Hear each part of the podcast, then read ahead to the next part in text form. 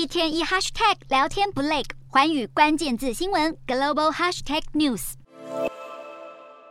各种生活用品琳琅满目，不管是咖啡机、吸尘器，还是汤匙、饭勺，这里通通有。Bed Boss and Beyond，简称 BBBY，是美国居家用品零售巨擘，但 BBBY 的财务危机延烧到二零二三年。现在金船考虑要在未来几周申请破产。BBBY 五号股价应声崩跌百分之二十九点八八，创下五十二周以来的新低点。BBBY 在去年成为民营股的热门标的。所谓的民营股，就是受到乡民大量吹捧而爆红。股价在短时间内大幅上涨的股票，去年八月时，美国二十岁男大生弗里曼集资两千五百万美元购买 BBBY 股票，在一个月内大赚一点一亿美元，直接财富自由。但 BBBY 表示，现在公司正面临难以提振销售的困境，导致亏损不断扩大，加剧财务问题。BBBY 自从专注经营自有品牌商品后，销售表现不佳。截至去年十一月二十六号的第三季。客流量减少和可用库存水准降低等因素，恐怕会导致销售锐减百分之三十三，造成三点八五五亿美元亏损。BBBY 目前股价跌到一点六九美元，对比二零二一年初因为散户追捧民营股，股价飙高至五十二点八九美元的高峰，已经重摔百分之九十七，可说是天差地远。去年九月，BBBY 的财务长阿纳尔还传出从纽约曼哈顿翠贝卡附近一栋摩天大楼坠楼身亡。